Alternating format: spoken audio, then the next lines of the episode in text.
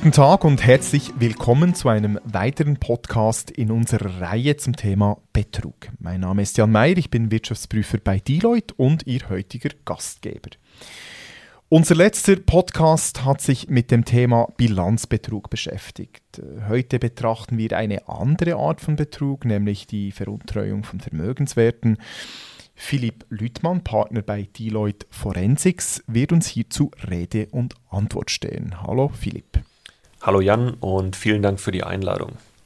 Ich freue mich, meine Erfahrungen mit dir und den Hörerinnen und Hörern heute zu teilen. Und ich freue mich auf unser Gespräch. Philipp hat über 18 Jahre Erfahrung im forensischen Bereich in verschiedensten Industrien. Seine Tätigkeit umfasst dabei Sonder-, Korruptions- und Betrugsuntersuchungen sowie präventive Beratung in diesem Zusammenhang wie Compliance Reviews, Corporate Governance und die Tätigkeit als Ombudsperson für seine Kunden. Ein Experte also in Sachen Betrugsbekämpfung. Nun Philipp, bei der Veruntreuung von Vermögenswerten habe ich als Prüfer beispielsweise den Mitarbeitenden vor Augen, der in die Unternehmenskasse greift. Zugleich weiß ich, dass das Thema viel breiter ist als der Griff in die Kasse. Daher gleich zu Beginn meine erste Frage, um was geht es bei der Asset Misappropriation? Ja, die sogenannte Asset Misappropriation oder zu Deutsch die Veruntreuung von Vermögenswerten ist die häufigste Form von Fraud. Zwar können auch Drittparteien beteiligt sein, aber es sind vor allem die eigenen Mitarbeitenden, weshalb dieses auch oft als Insider-Fraud bezeichnet wird. In der Fraud-Bekämpfung und Vermeidung verwende ich gerne die Definition der Association of Certified Fraud Examiner weil sie mir klare Szenarien offeriert, gegen die ich konkrete Maßnahmen entwickeln kann. Untreue im Rahmen unserer kontinentaleuropäischen prinzipienbasierten Ethik ist nämlich zu allgemein für die betriebliche Praxis und ist meines Erachtens eher bei der Verurteilung von potenziellen Straftätern relevant. Die doch relativ klare Kategorisierung von der Veruntreuung von Vermögenswerten gemäß dem ACFI ist also keine Übersicht des Strafgesetzbuches, sondern vielmehr eine Sammlung von What Can Go Wrongs. Hier sollte ein Unternehmen jeweils das eigene Risiko evaluieren und entsprechende Gegenmaßnahmen aufstellen. Wie wird denn aus Sicht des ACFI konkret unterschieden?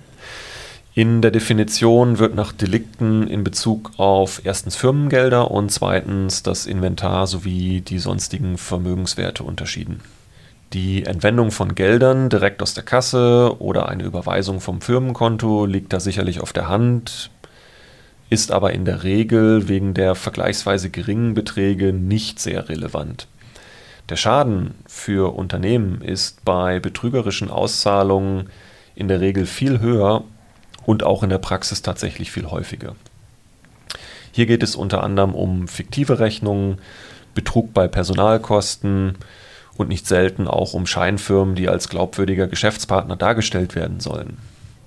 So versuchen dann Täter, die fehlenden Beträge über Abschreibungen verschwinden zu lassen oder ersetzen diese schneeballartig durch frische Gelder. Daneben gibt es dann noch äh, die genannten Delikte in Bezug auf das Inventar und die sonstigen Vermögenswerte. Hier setzt ein Täter die Unternehmenswerte zu eigenen Zwecken ein und es ist egal, ob es sich um eigene Ware handelt, den Firmenwagen, Kundendaten oder auch Forschungsergebnisse, nur um einige Beispiele zu nennen. Du hast nun erläutert, wie sich äh, Asset Misappropriation definieren lässt, äh, die Entwendung von Geldern, Delikte in Bezug auf das Inventar oder andere Vermögenswerte. Wie kann ich als Unternehmen nun beurteilen, ob ich erhöhten Risiken ausgesetzt bin? Also ganz grundsätzlich ist jedes Unternehmen und auch jede größere Organisation diesem Risiko ausgesetzt. Jährlich ähm, werden dazu Statistiken ähm, aufgestellt, ähm, die zeigen eigentlich, dass es sich hierbei um das am häufigsten vorkommende Betrugsrisiko handelt. Ob ich einem erhöhten Risiko ausgesetzt bin, ist nicht immer ganz so trivial festzustellen, denn hier kommen verschiedene Faktoren wie zum Beispiel Branche, Länderrisiko, Menge und Anzahl an Vermögenswerten in die Betrachtung. Äh, eine solche Risikobeurteilung, wie, wie kann ein Unternehmen äh, diese konkret durchführen? Ja, um dieses Risiko für das eigene Unternehmen zu beurteilen, sollten sogenannte Fraud-Risikoevaluationen durchgeführt werden. Und anders als bei einer allgemeinen Risikoevaluation würde Fraud hier als dezidiertes Risiko betrachtet werden. Dafür schaut man sich in der Regel die Dokumentation an, führt mit den Mitarbeitenden aus möglichst vielen verschiedenen Bereichen Gespräche, um deren Erfahrungen mit einzubeziehen. Wenn man dann dies noch von einem externen Berater durchführen lässt, so kann auch ein Benchmarking-Vergleich mit ähnlichen Organisationen eingebracht werden. Erst daraus ergibt sich ein belastbares Gesamtbild, aus dem sich dann der entsprechende Handlungsbedarf ableiten lässt. Jetzt haben die Unternehmen ihre Risiken beurteilt. In einem zweiten Schritt geht es jetzt aus meiner Sicht um die Mitigation. Wie kann dies erfolgen? Ja, aus der Kriminologie wissen wir, dass nicht die Strafe abschreckt, sondern die Aufdeckwahrscheinlichkeit. Und je größer nun diese ist, umso weniger Fälle sind zu erwarten. Also wie erreiche ich das? Ähm, es geht bei der Veruntreuung von Vermögenswerten darum, dass ein interner Täter den Betrug begeht. Also sollten sicherlich die Mitarbeitenden sorgfältig ausgewählt werden, um allfällige und auffällige Profile möglichst früh auszusortieren. Ähm, allerdings sei hier auch bemerkt, dass die meisten Täter erst im Laufe der Ausführung ihres Jobs zu Tätern werden, weil sich vielleicht ihr Privatleben radikal verändert. Hier denke man an Spielschulden, allfällige medizinische Behandlungen und ich habe sogar auch schon mehrfach Sektenmitgliedschaften als treibende Kraft erlebt. Eigentlich dann noch selbstverständlich, aber Passwörter und Informatikzugänge sollten strikt geregelt werden und auf gar keinen Fall unter den Mitarbeitenden geteilt werden ähm, was sich in der Praxis tatsächlich auch schon öfter sehen musste, als man vielleicht denken mag. Ähm, so habe ich auch schon einen Auszubildenden als Täter gesehen, der gleich mehrere hunderttausend Franken mit seinem lernenden Abakuszugang entwenden konnte.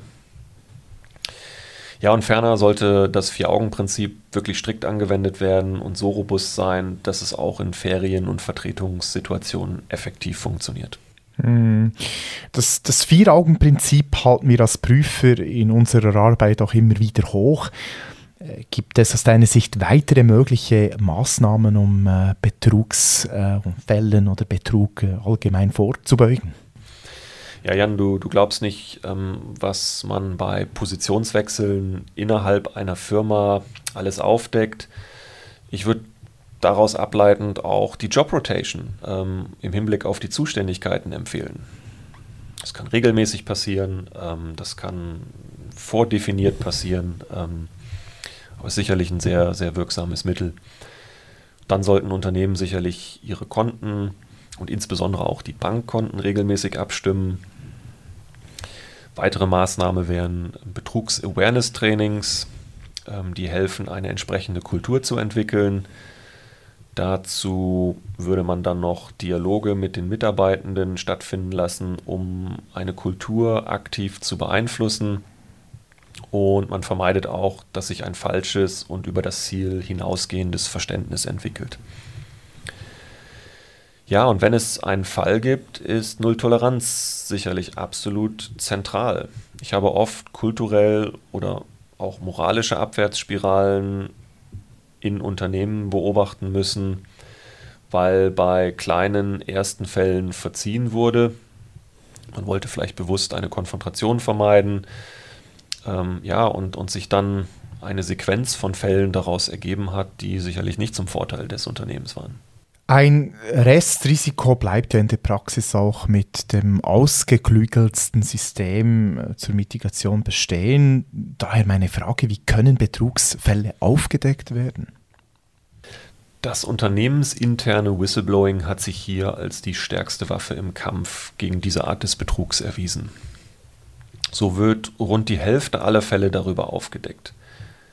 Gerade weil die Vermögenswerte eines Unternehmens nun essentieller Bestandteil des alltäglichen Wirtschaftens sind, kommen auch entsprechend viele Mitarbeitende mit diesen in Berührung. Das schafft bei Delikten im Zusammenhang mit den Vermögenswerten zwangsläufig viele Zeugen, wodurch es, ich nenne es, Zufallsfunden kommen kann. Man darf dabei aber nicht unterschätzen, dass die Täter auch sehr gerissen und vorsichtig vorgehen und die Situation damit für einen möglichen Zeugen nicht immer offensichtlich als Delikt erkennbar ist. Whistleblowing-Systeme müssen also so gestaltet werden, dass auch Verdachtsmomente aufgebracht werden, die diskret abgeklärt werden können. Erst wenn sich ein Verdachtsmoment erhärtet, würde man dann weitergehende Schritte in Betracht ziehen ähm, und so würde der Schaden bei Betroffenen, bei sich nicht erhärtenden Fällen, äh, dann doch relativ gering halten und die Unternehmenskultur leidet kaum darunter. Äh, nebst dem Whistleblowing, das äh, ich als, als klassisches Instrument bezeichnen würde, aus meiner Erfahrung, gibt es, gibt es noch weitere Instrumente, die zum, zum Einsatz gelangen können? Ja, im Zuge der Digitalisierung ist heute der zielgerichtete Einsatz von Fraud Analytics ein wichtiges Mittel, um solche Verdachtsmomente zu identifizieren. Diese müssen dann zwar im Einzelfall nachverfolgt werden, was sicherlich aufwendig ist, aber mit diesem Vorgehen schafft man Kontrollen, die etwas entdecken, was die halt regelmäßigen Kontrollen nicht aufspüren würden. Ein anderer Gedanke, den ich ins Spiel bringen möchte, sind ähm, die Lebensumstände von Mitarbeitenden die sich ganz natürlicherweise, wie schon erklärt, ändern können. Das kann in Einzelfällen aus unbescholtenen Individuen Täter machen, die etwas kompensieren wollen oder sogar aus einer Not herausgetrieben werden. Und ich finde, Vorgesetzte müssen ein gewisses Auge für so etwas haben. Und deshalb lohnt sich auch, diese entsprechend regelmäßig zu sensibilisieren. Vielleicht an dieser Stelle noch ein Appell zur eigenen unternehmerischen Verantwortung. Wenn ein überführter Betrüger das Unternehmen verlässt, sollten Sie sich überlegen, wie dies vonstatten zu gehen hat. Ohne Strafanzeige und ohne entsprechenden Hinweis im Arbeitszeugnis machen Sie vielleicht Ihr Problem zu dem von jemand anderer. Andersherum möchten die Hörer ja auch niemanden einstellen, der vorher schon ein Betrüger war.